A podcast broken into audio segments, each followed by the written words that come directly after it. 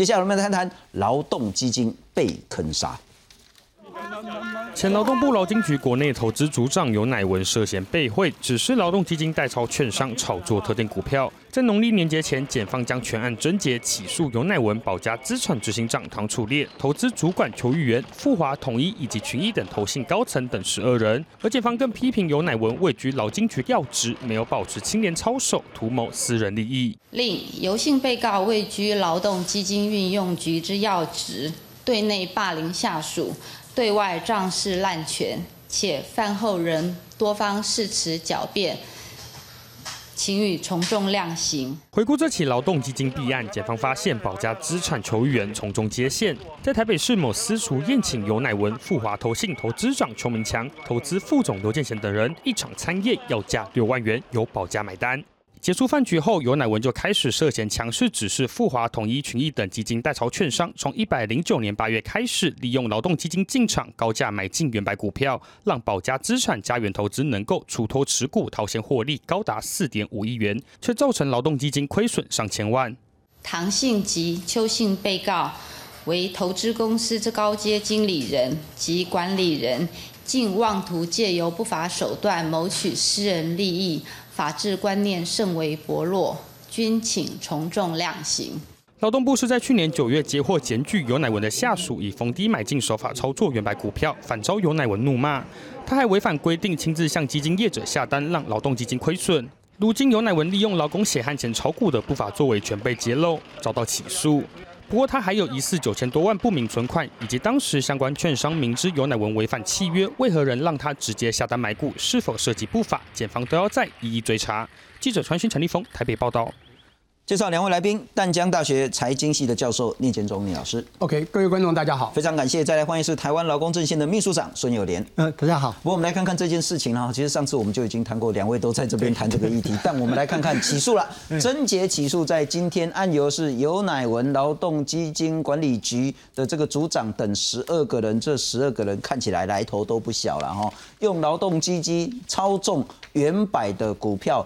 本来股价不应该那么高，本来劳动基金不根本不应该去买，他就叫他去买，然后呢，股票抬高价钱之后呢，然后呢，这个才保家才倒货，然后保家不法利益至少一亿八千万，至少哦，这个中间的时间呢，他们合作了还有什么什么小龙会啊，一大堆什么群主的这个呢，超过十年了。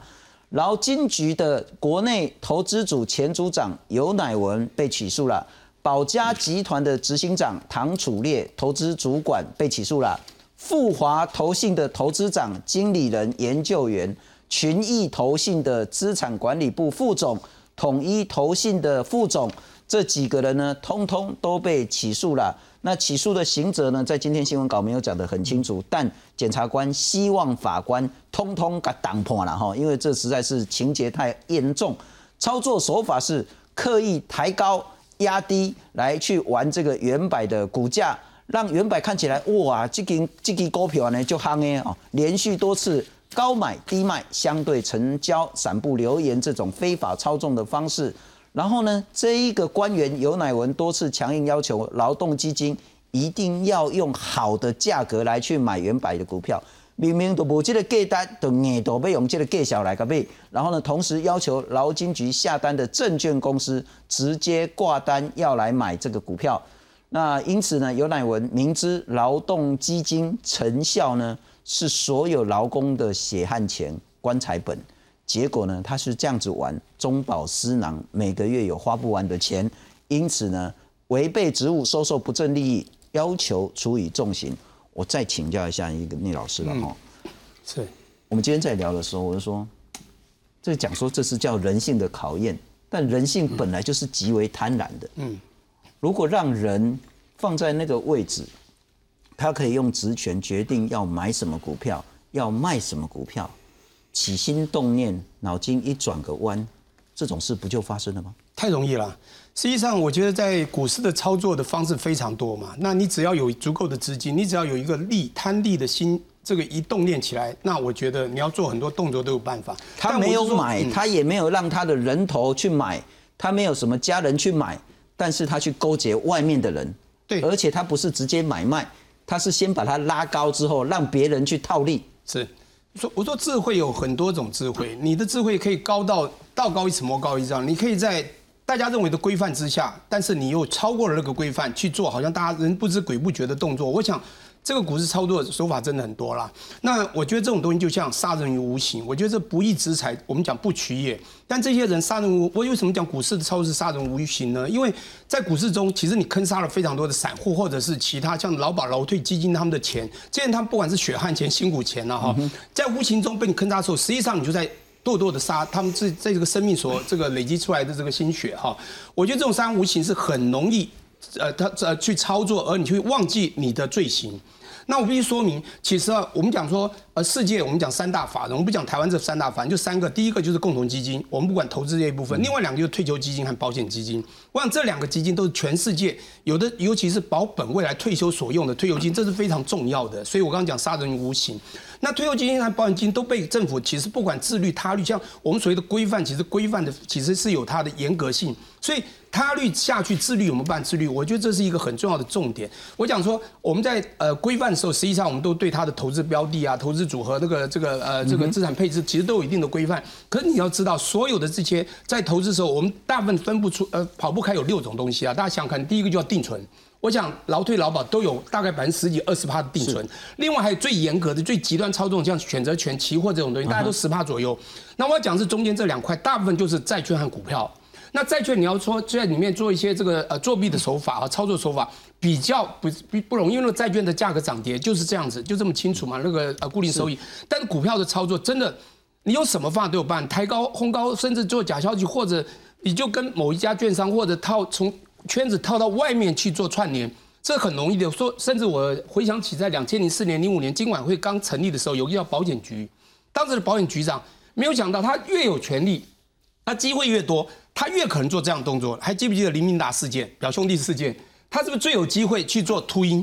所以他一样也可以做秃鹰，也可以拉高，也可以他压压压低，因为他有这样的权柄。我要讲一下，我们刚私底下的时候，实际上我跟这个对朋友我们聊了，说，哎，他背后的问题在哪里？呃，这个当然您就说了很清楚，就是因为他们掌管钱太多，四兆多，对不对？不管四兆三、四兆五、四兆六，那的这个现在大概就四兆五左右嘛，哈。这么多的钱，就是一百多人去抄，这个每一个人在手边有这么大的资金，甚至他有这么多的资源，这个给他太多的权柄、权码，就产生他机会，那他去贪利。不过我觉得人生就是有黄线、红线，他超过黄线，合法合理的去做哦。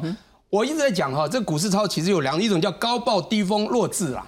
什么叫弱智？弱的治理，高报酬低风险，大家听得很好，对不对？可是如果治理很差，赚钱又怎样？这就是治理出了问题，自律。那我觉得这就是太过积极，而且甚至激进，违反道德。第二种，我说就算低报高峰强制，有时候真的市场不好，低报酬风险的确是很高。像现在，呃，这个当资金行情了哈，的 v 踢 t 很高，但是你只要强制理，其实大家知道你有用心，是做好事，大家都还可以。当然，我们刚刚也聊了一下，当然在公务员，你今天真的是有这样权柄，你拿的不是自己钱，是别人的钱，做这样的动作，我觉得。该处重刑就该处重刑了。是，不过有人我要请教你啊，如果先补充说明一下，其实这件事爆发之后，劳金局的那个士气很差。嗯，那也一直讲说这只是一颗老鼠屎，你不能说所有人都是这样，因为其他对奉公守法的这些劳金局的官员真的也很不公平。第二个，劳动部其实一再强调，不是像尤乃文这种想干嘛就可以干嘛，不是他真的可以为所欲为，他上面有他的主管。有整个监理的机制，包括说你要买什么、要卖什么，其实都是要专业评估，而且是要层层上报才有可能的。但我还是透过尤乃文这件事情，为什么会发生？那个制度出了什么问题？呃，坦白讲哈，我我我我上次也是讲过说哈，就是说我宁愿相信大概有一百多个公务人员，他们都是奉公守法的啊。大概大概呃呃，过去劳动基金成立了以以来，大概是第一件哈有。高层摄入嘛，有那个公务人摄入啊，但因为公务人他还有所谓的工人服务法或工人其他呃那个其他的这个法规，包括说像呃贪污治罪条例等等的这些比较比较重的这样的一个规范哦。那呃呃说实在的，我觉得这个问题的存在，本质上还是说我们的我们的基金的那样的一个量才太多了。比如说我们看资料里面大概。的单单劳退薪资就二点七兆了啊，那呃呃这次是因为啊他个人的这样的一个因素而去踩了那条红线，但是某种程度上这也凸显了基金操作跟股市投资，或者你拿这个政府的基金来做投资的本质嘛？啊，也就是说。内部可能我们还有所谓的贪污治罪条例，我们还有其他的这样的一个公务人相关法规的这样的规范。我相信大部分的人不不敢去踩那个红线，因为判很重。公务人公务人他有特特殊的国家跟国家之间的这样权利跟义务的关系，所以他可能会判的比较重。如果你违反政企法、违反政交法，那基本上那个那个呃呃不一定不虽然从重量刑，但是不一定会判那么重啊，也不一定会那个。但是他所赚的钱搞不好是未来。他可能就是一辈子可以都花不完的这个钱啊，所以我觉得回过头来看的话，呃，与其去去检讨说到底要怎么样去治理跟投资或者比较好，我还是强调，如果没有基金或基金呃不多，那就不会有太多的投资的弊案。好，那呃，我我只要举一个例子哦，当健保的的基金，我我只有安全准备只有三个月的时候，你就不会拿健保健保的基金来投资嘛？是。那现在来看的话，你看这样的一个一个曲线，你就知道说，投资本来就是高高低低，啊，那什么时候会亏，什么时候会赚？其实如果你把它放在市场里面去看的话，难道市场里面的操作逻辑会比这些现在发生的这个事情更加的温和吗？我相信。资讯还是掌握在少数的投信、少少数的这个法人手手上，而他们在市场里面所可能呃所 A 到的钱，所坑杀的散户，所坑杀的其他的这样的政府基金，我相信可能会会更加的更不像话。呼应刚有人所说的，然后我们来看看这十年，包括劳保基金、劳退基金的操作绩效。啊，当然呢，往上打开看到就欢喜了哈。然后像那个行政院长苏贞昌说，哦，今年政府又帮你赚了多少钱这样子。所以在二零一九年的时候，我们是正十三。然后呢，二零二零因为已经过了嘛哈，今年二零二一了。去年的绩效呢，大概都有八点多。那最差呢，就是新智劳退基金也有六点九。大家说哇，没败啊，近乎探有感恩探级啊。可是如果你看二零一八的时候，你心情也就败。你看到二零一五的时候，你心情也就败；你看到二零一一的时候，你心情会更差。也就是说，那种起起伏伏的情形。那可是我再请教一下有莲，然后我们先来看看下一章。呃，我们来看看今年呃，去年到现在，呃，去年的时候呢，其实我们上次在谈说，嗯，啊，奇怪，护国神山对台湾帮助这么大啊，大家那个玩股票好像都赚很多钱，都数钞票数的笑哈哈。为什么我们那时候还没有转正？不过呢，在十一月、十二月的时候就开始转正的了哈，这有一点是落后指标的部分。可是呢，之前呢都还是负的。那到那个七月的时候呢是往上，然后呢到九月之后再整个再掉下来，起伏很大。好，那就是两个问题要请教友联。第一个，您说阿兰娜规模卖较多，新智劳退基金是两兆七千多亿，旧制是八千多亿，劳保基金呢是七千多亿，加起来呢三四兆以上。不要那么大的意思是什么？我们不要弄那么多钱吗？第二个，站在劳工的立场，啊，咱都袂晓去跟人升股票啊。如果有一群专业的人，把我们的棺材本拿去用比较好的投资标的，嗯，啊，无嘛三趴、四趴、五趴，甚至个八趴、高趴这种投报率，对劳工难道不是好事吗？呃，这这个关键就在于说，比较会投资的那个人是谁？比较会投资的那个人，他会不会投资失利？哦，那显然，如果你从这样的一个曲线来看的话，呃，基金本来就有有有亏有赚嘛，哦，那呃，投资前请详读说明书哦。我非常诧异的是说，在这次发生了以后，呃，投信业者他就来讲说，哎，我们应该让呃这个劳退新制让劳工去自选，哦，你可以选比较好的投资的方案，那将来你的老年经济安全就会比较好。但是阿爸你。万一亏掉呢？啊，那其实在这边也要跟观众朋友做一个澄清哦，说不管这样的一个基金怎么亏，哦，过去我们都非常反对说政府一再出来讲说啊，我们替你赚多少钱这样的一个说法啊，因为这些东西跟依法不不符嘛，啊，也就是说劳退薪资很简单，劳退薪资依法法律里面保障不低于两年定存利率，所以亏的不会亏到你的钱，因为你你政府会保证你不得低于两年定存利率。劳劳保呢？劳保是什么？劳保是确定给付，也就是说，我的我的给付是定在法里面的。是定在法里面的意思是说，到我了我成就这样的一个情理的时候，我就必须必须有这样的一个给付水准。唯一的问题是什么？唯一的问题是基金可能会消失哦。譬如说劳保这一块，其呃那个七八二一，我不太担心，因为到了二零二六、二零二七年，大概这个这笔钱大概就空掉了。好，大概如果不改革的话，大概劳保的基金就很难再有这样的一个金额。那钱会进来，钱会进来，跟付出去的速度大概大概今今年大概可能劳保基金的部分就会大概就是会反差大概五百亿左右。好，就是呃一呃那个有有不不足，大概不敷五百亿左右啊。因为如果你这样看下去的话，到了二零二六、二零二七年。呃，大的话，那劳保基金这块大概就没有了。那最可怕的是什么？劳退薪资现在是二点七兆，隔了搞不好明年就三兆了，明年后后年就四兆。是，那这几兆握在少数人的手中，你也你也大概很难去想象说，有一个人呃，这个很天才，他一辈子都赚的钱都是赚。不，那我那有人你的想法是说啊，不然他们。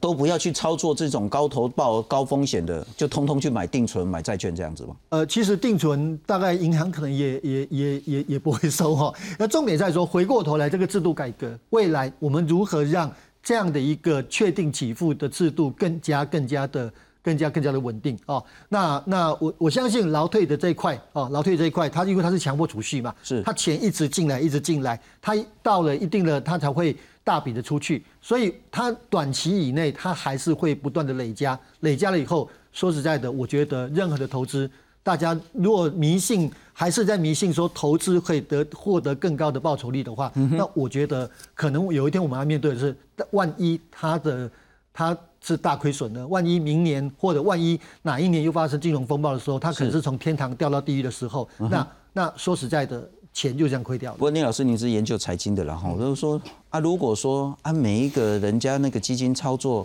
都赚十趴、二十趴、三十趴，结果我们的劳保基金、劳动基金说，哎，我就只能买定存，所以那个零点八一这样子，我不知道劳工能不能接受了哈。但是我们来看看，如果不能接受，是不是可以靠监管、靠自律？但这些呃劳金局的人呢，他们是公务员，公务员最怕的呢。就是出事。公务员呢，也许不是那么积极的要去找到那种最高风险、最高投报的，因为他最容易出事。所以，如果是这样的话，我们真的能期待这种用公家机关的身份角色来去操作这些投资股票，能够拿到好的效率，同时不出事吗？我们来看看。劳动基金运用局就是劳金局呢，有十一种作业的规范，这也是劳动部讲说不是他们可以为所欲为的。四点三兆的基金自行运用，还有委外代操的比例刚好一半一半。劳金局呢每个月都要开监理会，一百三十三个人，其中一百二十五个人呢负责投资业务，都是国考通过的公务员，也都拥有这些金融分析师、证券交易师等证照。可是呢？他们的待遇就跟一般公务员差不多，那奖金有了哈，但是也不会多到哪里去。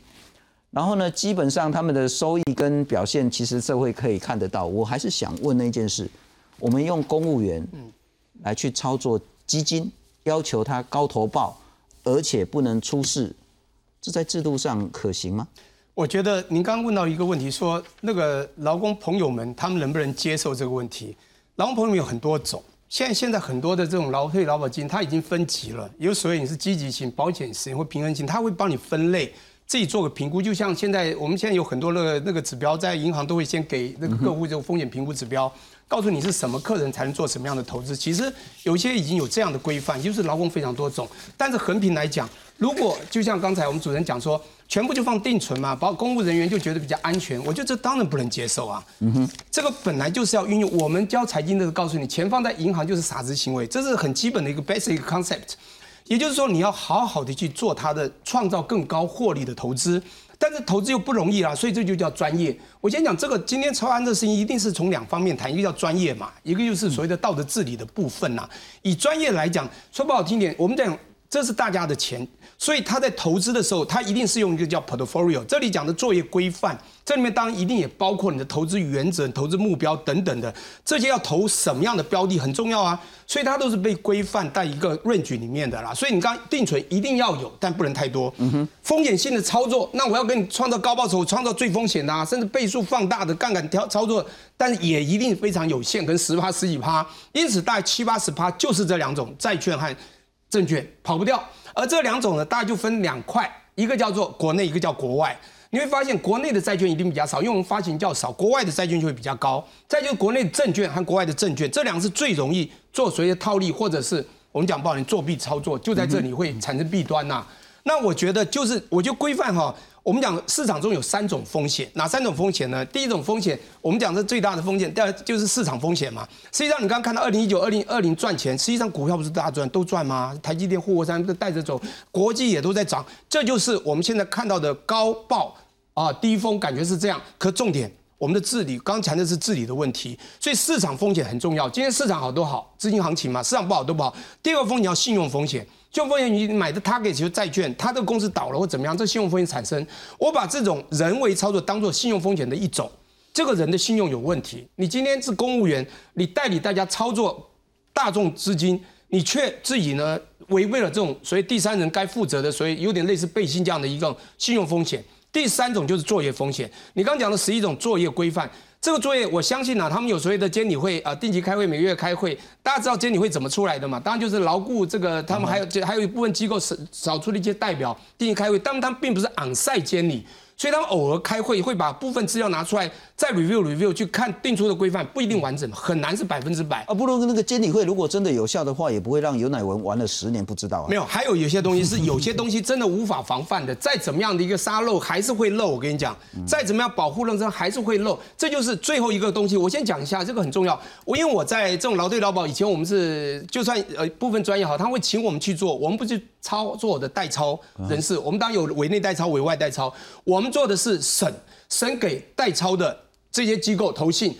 那他都会给我们四样东西啊，第一个就是团队嘛，这个团队合不合格啊？第二个是绩效，你过去的操作绩效，这两个都是过去，还有两个是未来，一个叫做操作策略，你可能用各种动态法、什么计量法，好，那是操作策略。第四个叫风险管理，这四种东西都是看未来，呃，后面两个看未来，前面两个看过去，对不对？全部都把关由我们把关，把关由我们就走了。那我们到时候选出来他是不是真的好？我怎么知道他这个人这个头型他也可以做一些非法操作啊？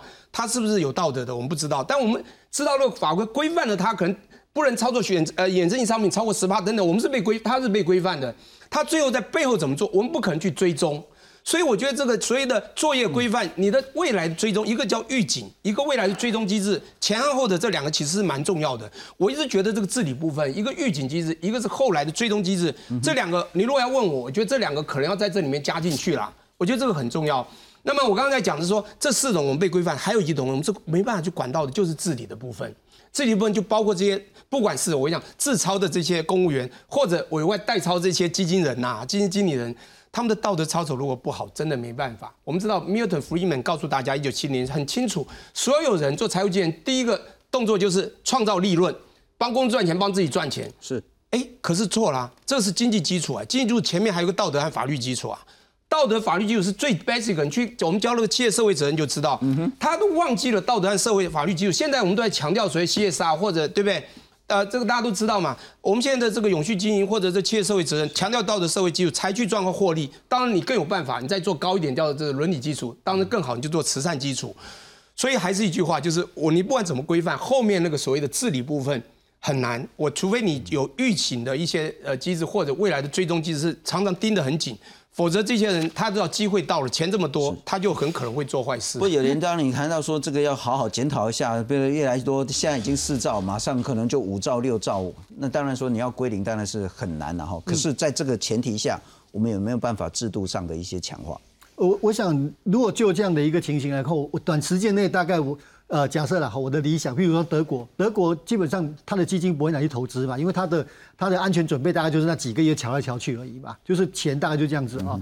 那只能这样讲，就想说，那在这个局面之下，那也许啊，可能只能够包括像刚看到有委员提出讲说那个呃这个那个公益借币法或者其他的一个法规可能要来补足哦，否则的话，我相信很多的时候，你大概不管是说内部的规范或外部的规范，都有一些漏洞。那那回过头来，啊，回过头来，我还是要强调说，要用投资去作为保障老年经济安全，这是要缘木求鱼哦。我觉得这部可能是大家的迷失，还是要去破。